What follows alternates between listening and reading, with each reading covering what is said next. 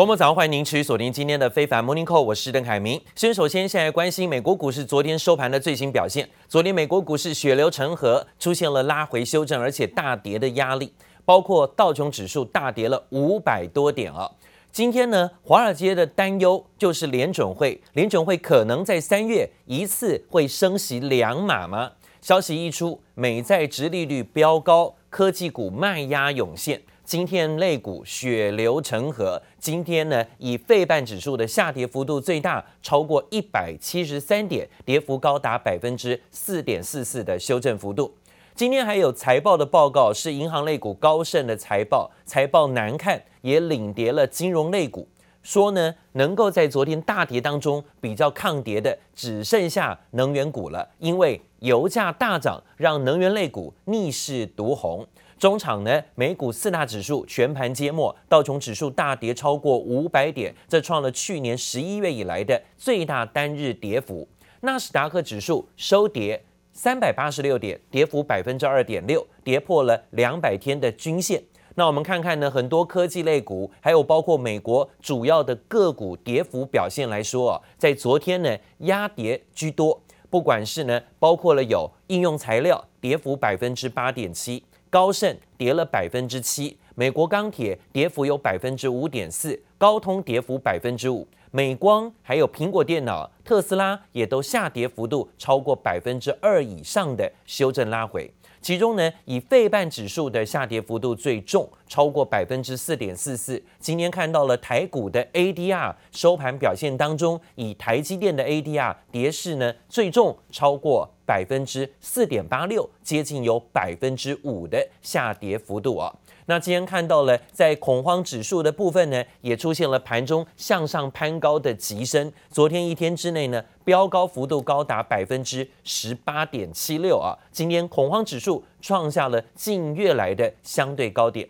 华尔街投资银行高盛公布了去年第四季的财报，尽管受惠于承销跟并购交易的热络，高盛上一季的投资银行业务啊，营收增加了百分之四十五，但是。在交易活动转趋疲弱，还有包括营运费用呢大幅度增加的情况下，上一季整体的获利竟然大减了百分之十三呢。这每股盈余是十点八一美元，远远低于分析师的预期，每股十一点七七美元。其中呢，股票业务的营收减少了百分之十一啊。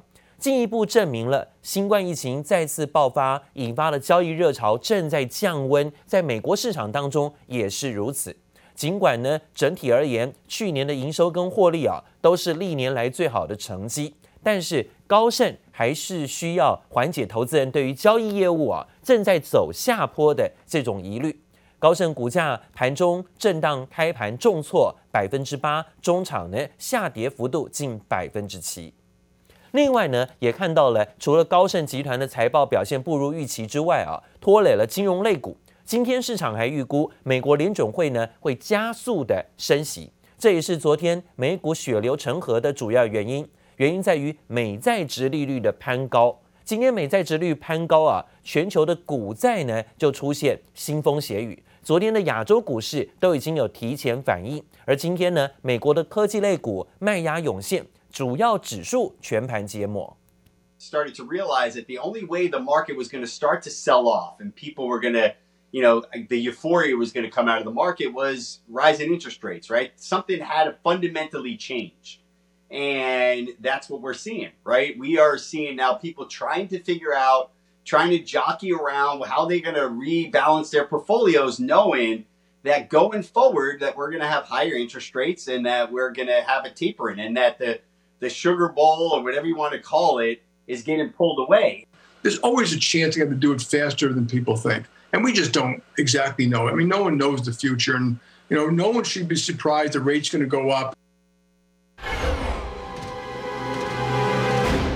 紧张刺激的团体对战游戏令玩家热血沸腾。美国知名游戏开发商动视暴雪确定被微软收购，引起市场一阵骚动。 The company behind Candy Crush is having a rough time. Activision Blizzard makes some of the world's top video games like Overwatch, World of Warcraft, and Call of Duty. 微软抢攻元宇宙和电玩商机，周二宣布以每股九十五美元的价格，总额六百八十七亿美元现金收购游戏大厂动视暴雪，激励动视暴雪股价一系飙涨。微软也因此跃升为全球第三大游戏公司。This essentially makes Microsoft uh, an even larger player, uh, just below Sony and Tencent, uh, as far as revenue for uh, gaming. Uh, they essentially now have uh, things that they didn't have before, meaning a massive mobile gaming presence in Activision Blizzard's King, something that Microsoft really doesn't have uh, as of right now. 美国企业陆续公布第四季财报表现，继上周摩根大通和花旗表现不振之后，同样属于金融业的高盛财报也是好坏参半。Off with the fourth quarter earnings results for Goldman Sachs, that big bank. in New York. Of course, $12.6 billion, as you mentioned, on the top line, beating the street's estimates, but falling short on the bottom line in terms of diluted adjusted earnings per share of $10.81 of the higher pay for workers, which took a bigger bite out of The bottom line, comps and benefits up 31% year over year. 高盛上季员工薪酬费用明显增加，加上股票交易业务下滑，随着今年美股市场交易热度明显降温，投行业务恐怕面临更多挑战。记者王新文、邓邦冠综合报道。不过刚讲到了，在昨天啊，不管国际股市啊，还有包括债市血流成河，但唯一呢上涨的是油价，是能源类股啊。国际油价呢，昨天突然出现了飙高，来到了七年的高点。当然有可能是因为这个消息影响，中东的地缘政治疑虑重现。阿拉伯联合大公国昨天传出遭到了激进分子的突袭，呃包括了国营的阿布达比国家石油公司，现在有油罐车遭到攻击，造成了三死六伤。阿联酋呢扬言要反击，市场担心啊会冲击原油的供应。实体市场供给吃紧，也因为新冠变种病毒可能不会严重拖累全球经济的复苏，所以呢，让油价的用油啊是明显的攀升。但是产油的速度又不如现在的使用量，所以油价不断的在走高，这也促使了投资人押注今年稍晚原油可能会供不应求的预期。高盛分析师预估，油价可能在年底前会突破一百美元。那昨天看到投资者很担心啊，中东发生了袭击的恐怖事件之后，石油供应可能中断，从而呢让现在的油价因此飙涨。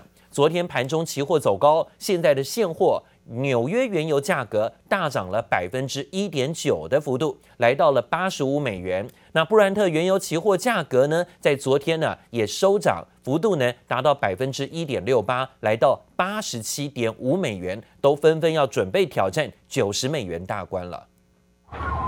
浓浓黑烟直窜天际，也门青年运动激进武装分子宣称，透过无人机成功袭击一千公里外的阿布达比工业城。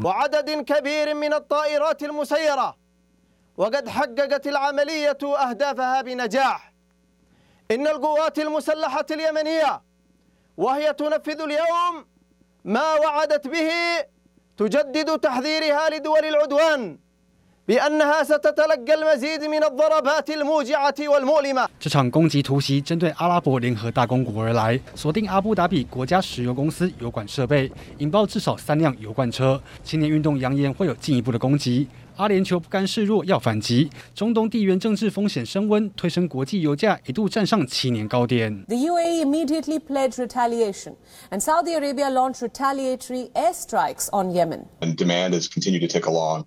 And we've continued to have a number of outages globally um, that have been surprise kind of one-off events, but uh, generally those those outages have tightened markets more significantly than people thought.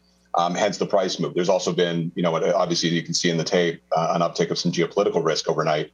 原油供给面出现不确定变数，需求面则仍然维持强劲。OPEC 最新月报重申，Omicron 变种病毒对油市冲击温和且短暂，预估原油需求增长维持在每日四百一十五万桶不变，支撑油价表现。九立子综合报道。华尔街最新对于美国联准会啊，可能在三月份升息的一码幅度可能不够，甚至猜测还会更多。这是昨天造成美国股市大跌的主要原因。资本管理公司呢，在这里就说，联准会三月份呢，应该有可能升息两码来重建公信力了，甚至展现解决高通膨的决心。油价不断的走高，现在呢，造成了现在通膨更大的压力，所以联准会是不是呢，升息势在必行之外，有可能还会加码升息？这也是多数交易商对联准会的预测，导致了昨天美国股市的大跌修正。距离上次升息超过一码的惊世之举，发生在二两千年的五月，当时呢，联准会一口气升息了两码。不止呢，交易商预期今年底前联准会啊会再升息，而且可能达到四码。美国期货盘现在的开盘表现，我们也持续关注啊，待会帮您报告啊，现在的状况如何？联准会理事呢，甚至对于彭博表示，联准会今年甚至有可能会有升息五码的机会，具体取决于通膨的恶化情况啊，当然就是看看通膨的。压力如何？现在看起来油价不断的在走高，恐怕呢真的是让联准会必须要有更大的激进升息的幅度跟力道才行。好，另外看看日本银行，就是日本的央行啊，昨天呢在两天的决策会议之后，决定维持现行的政策利率为负值，公债殖率的目标跟资产购买计划不变。但是呢，把四月起新年度的通膨预估值从百分之零点九调高到百分之一点一了。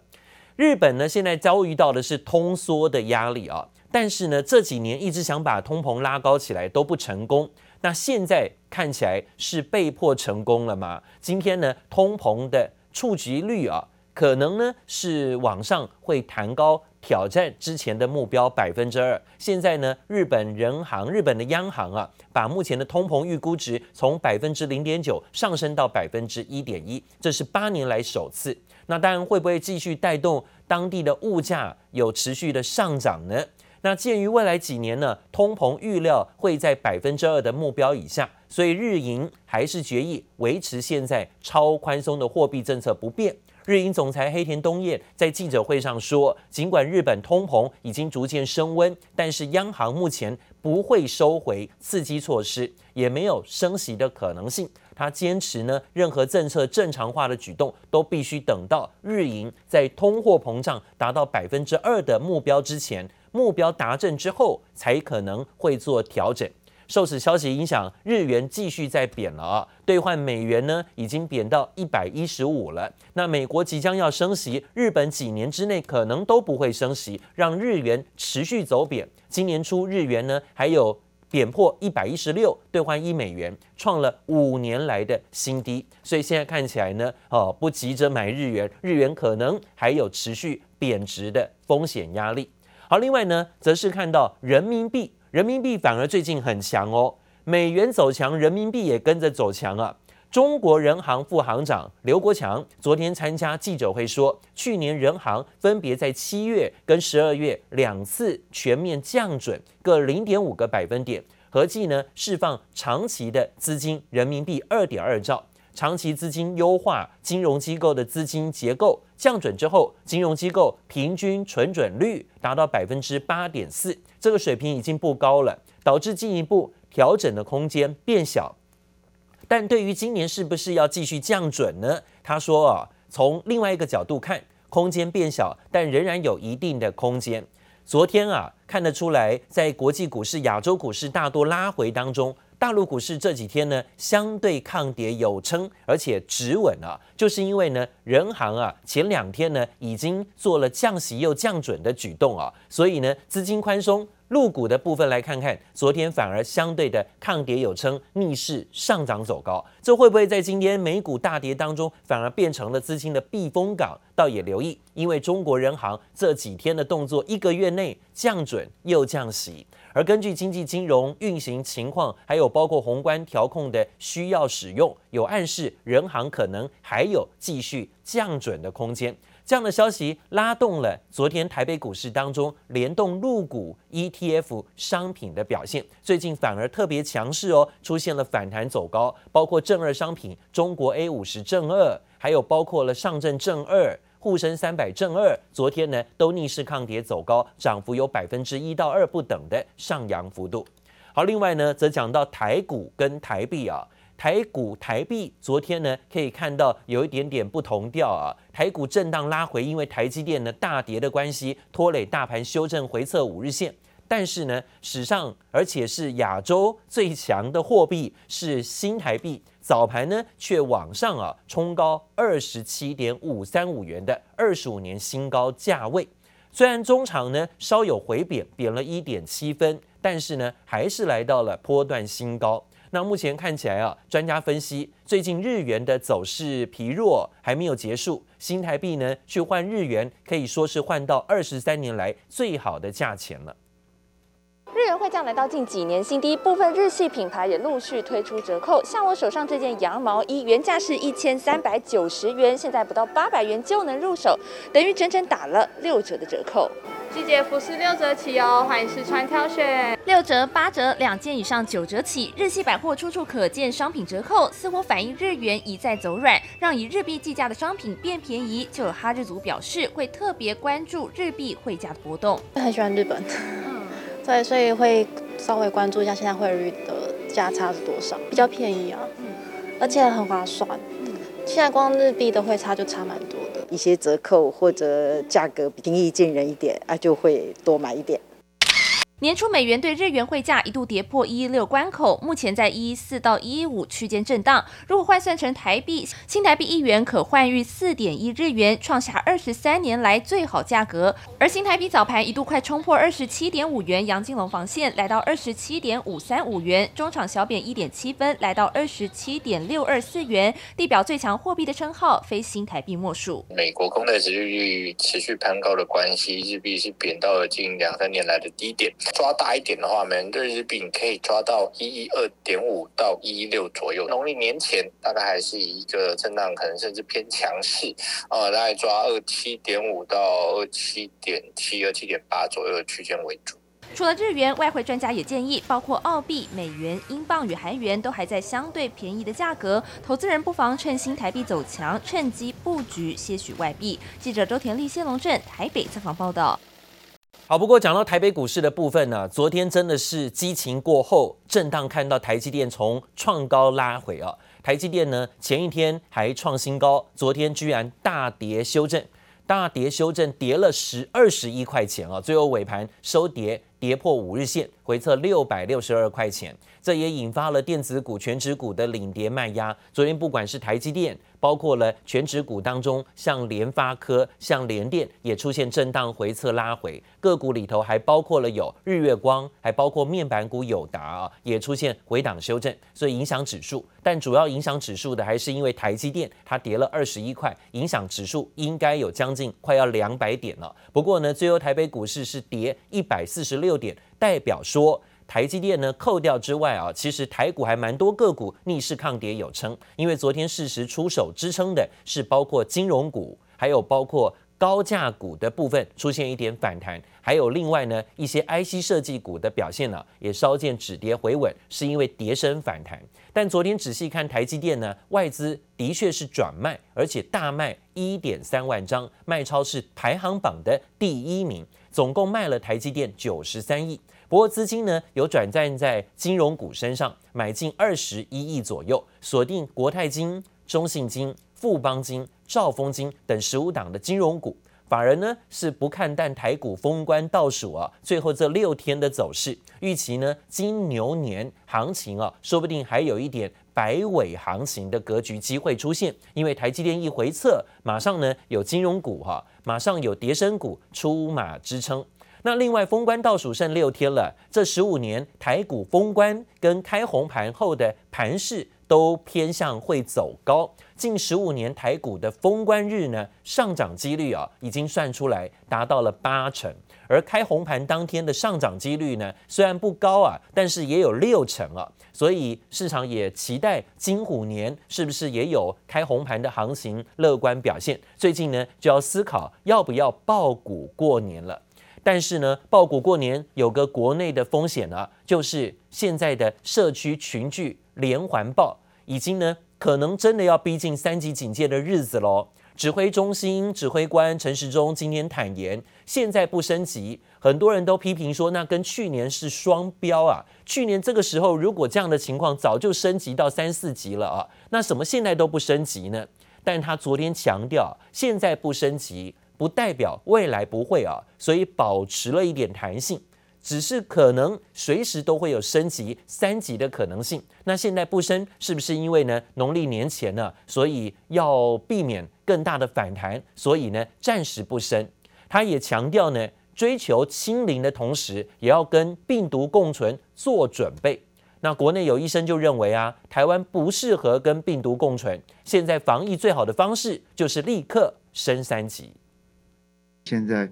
哦，没有哈，这任何的升级，那就未来就一定不会升升级。两周内本土疫情破百例，是否将回到处处受限的三级警戒？指挥官陈时中把话说白，不是没可能。疫情大家也看到，每天都会有变化，寻求一个相对稳健的工位方式。毕竟现在从淘机衍生出的传播链，再加上零星个案，让外界忧心忡忡。依照指挥中心指引，单周社区群聚案达三起以上，或是一天出现十例以上找不到感染源的本土个案，就达升级条件，那现在是升级时机吗？陈时中说，在严格定义下，不见得有达到条件，还发出示警，要有与病毒共存的准备。以现在的一个大量的一个传播的情况，那与病毒共存，在可以控制的情况之下，大家也有做这样的一些准备。现在还是要例行多层次的防疫，力求清零。目前来说，国内的这个感染压力是比较高了，赶快把这个压力、传染风险降下来的最好方法，其实就是二级升三级，就是一个最快、最有。效方法，标准是死的，重点是看我们现在社区的这个感染的压力高不高。台湾看起来有没有到那个条件可以跟病毒共存呢？其实大家认为还没有。是否与病毒共存，意见有不同看法。前卫副部长林奏言则对疫情持正面态度，预测最快今年夏天就能出国免隔离。有没有可能？当然是有可能，大家不要期待的太多了。这个抗疫还是一步一步的来，就怕期望越高，失望越大。疫情不可控因素太多，陈时中话不说死，预留弹性。记者综合报道。